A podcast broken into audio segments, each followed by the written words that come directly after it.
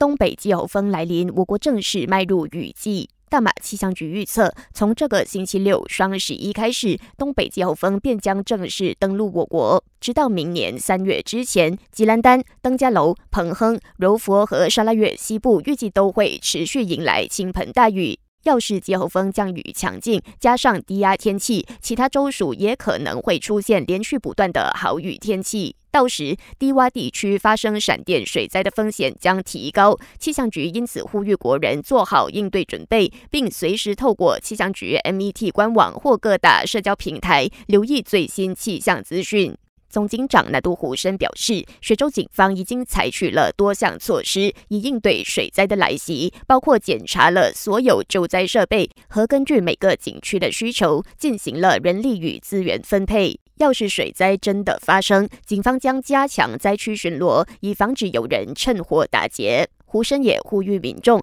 到时务必配合警方和搜救人员的救援工作，否则一旦水位高涨，救援工作将变得更加困难。事实上，受到大雨影响，国内包括雪兰莪和霹雳的一些地区已经连日传出水灾灾情。截稿前，有超过一千名灾民滞留在临时疏散中心。最后，本台正在招募新闻主播，欢迎符合资格者将履历表和一分钟的新闻录音发送到 newsroom at ashdoor dot com 的 main。